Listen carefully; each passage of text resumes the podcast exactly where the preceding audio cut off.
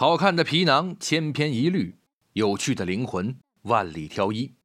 又是周末的晚上，欢迎来到每周语文课。我是你的老师贾木。现在，咱们上课。本周的单字是锅。对了，就是你们家厨房里铁锅的那个锅，也是黑锅的锅。这个字来自澎湃新闻的消息说，五月二十七日傍晚，六安市政府发布新闻公告称，政府并未拖欠教师工资，同时也承认在代理过程中，少数公安民警执法方式简单粗暴。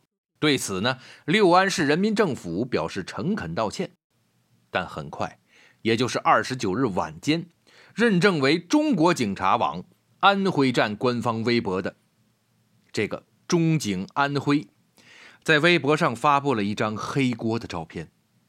周二好晚，那口黑锅瞬间大红。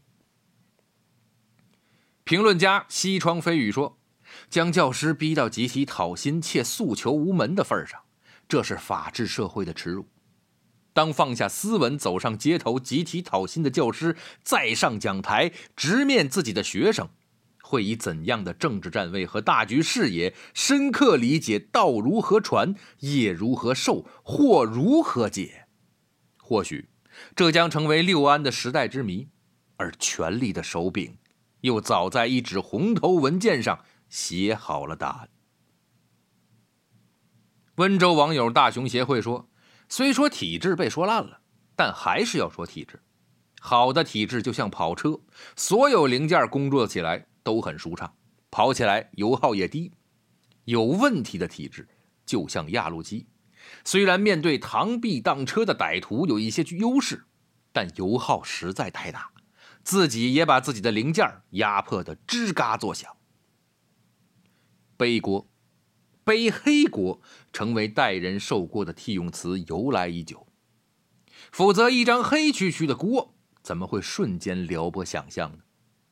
引爆了群嘲，而从语文层面来看，在官家语文中，这类不着一字的图片修饰委实少见。他简单直接，却欲言又止；他态度明显，却蕴积深浅。跟其庙堂文案中已成惯例的强势修辞比，一口黑锅无辜且委屈。可这就是这一则既诺暧昧。又坦诚的图像修辞，让他高级出了一种预言式的风展。一字没说，可是什么也都说了。下面进入本周的语文十八计。本周的热词有哪些呢？第一个，预备一人渣，语出作家贾行家范文。学生检举老师课上妄议，老师性侵和奴役学生，这对师生很可能没有交集，但这两类事儿也相通。人性的幽暗和恶是不分场合的。送孩子进大学里去，就是送他去一个危险的地方，既要告诫他保护自己，也要劝他别去做预备役人渣。贾老师所谓预备役，怕已经是人渣的底线了。人渣也有底线。这个态度其实值得一个赞。第二个热词，盲式出轨，盲，盲目的盲。网络熟词，示意是说这是一种很常见却又令人不解的出轨方式。具体表现在出轨对象样样比不上原配，但出轨方硬是闭着眼睛出轨了。直观感受是。这一新词存活率怕是不高，存活时间呢怕也不长，入驻现代汉语词典的几率更是几乎为零。可即使如此，其刻录仍极具价值感，它为人性黑盲从的总判断补充上了一点细节，一点自大卑贱的细节。第三个词，理智吃瓜，哎。吃瓜群众这个词儿咱们都熟悉了，因为咱们很多人身上都有这个标签理智吃瓜来自作者建国的本周文章。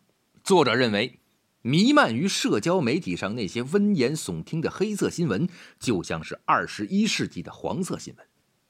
如是，当下读者尤需理智吃瓜，因为剧情是否反转实在是无法预测。大家干脆保持中立的态度，分析事件后再各自站队。有时候不做比做还能让世界变得更美好。本词语泰底色为退让修辞。哪怕吃瓜寄命，可好歹这瓜吃的得有心有肺，不是吗？最后一个热词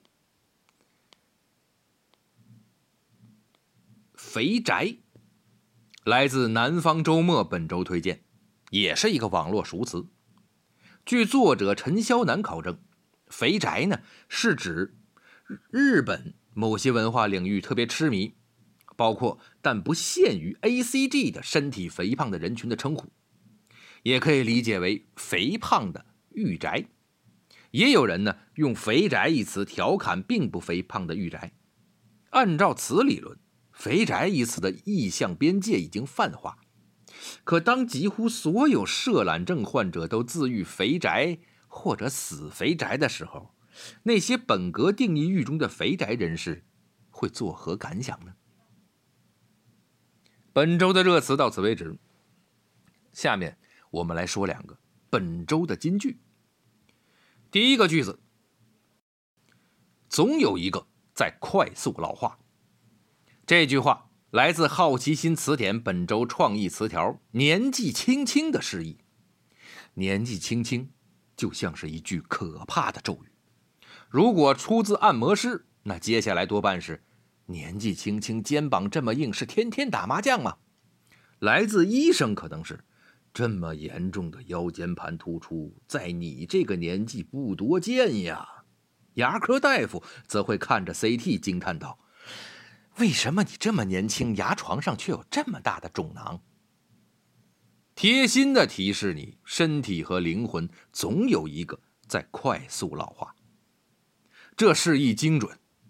还原出技术大咖刻板思维带给我等普通人的压迫感，让原本人畜无害的四个字，秒变胁迫语，有诚恳，也有嚣张。第二个金句，还没想好从哪里开始笑起，来自律师王海周日的微博。前不久，美国总统特朗普在推特上拉黑了新华社。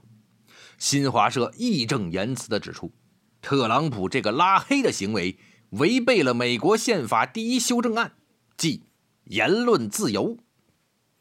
针对这一诡谲的景况，说范有杨独哉说：“还没想好从哪里开始笑呢。”这一状态描述适用扩广泛，既是哭笑不得，又是笑点密布。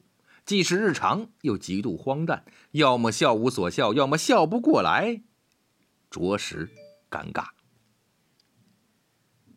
接下来又到了本周的段子时间，本周的段子有好几个，大家静耳倾听。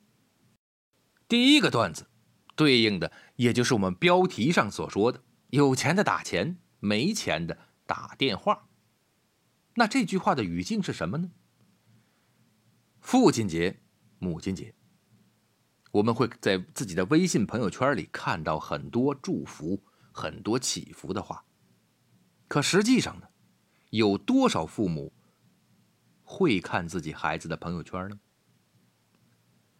所以呀，父亲节和母亲节的时候，就别在父母压根儿看不到的微博朋友圈里发“妈妈是个美人，岁月你别再伤害她了，最爱我的那个男人”。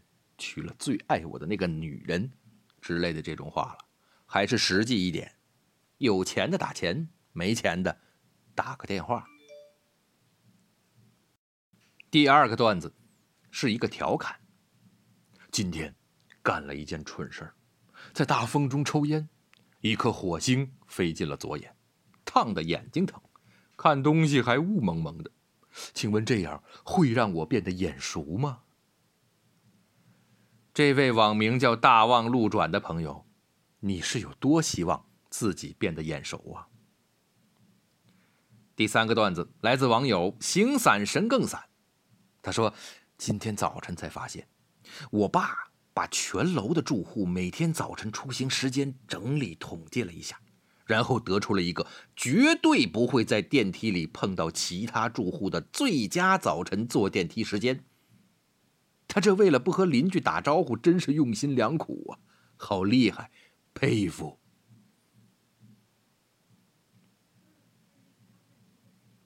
第三个段子呢，来自网友克里斯吴，他吐槽了一下自己的老板。他说，老板有个奇妙的生理高潮点，发生在每天下午五点半左右。在此之前，他通常不做决策，一到五点半，整个人便突然焕发起来，两眼扫过之处，寸草不生。哦。你的老板是隐藏起来的超级英雄吗？他是不是叫镭射眼？最后一个段子，如何判断酒店房间里有没有摄像头？哎，这个很关键呐！现在这些开酒店的人啊，很多都是奸商啊，他会在你的房间里装摄像头啊，在洗澡间装摄像头，一个不注意你就被偷拍了。那么，怎么判断酒店房间里装没装摄像头呢？这个网友叫吃饱撑的说：“每次去住旅馆，都先把腰带绑灯上，假装上个吊。过半个小时没人来，那就说明你的房间里没有摄像头。”欢迎收听本本周的语文课。那么咱们的内容呢，就到这里，咱们下周。再见，我是你的老师佳木，现在下课喽。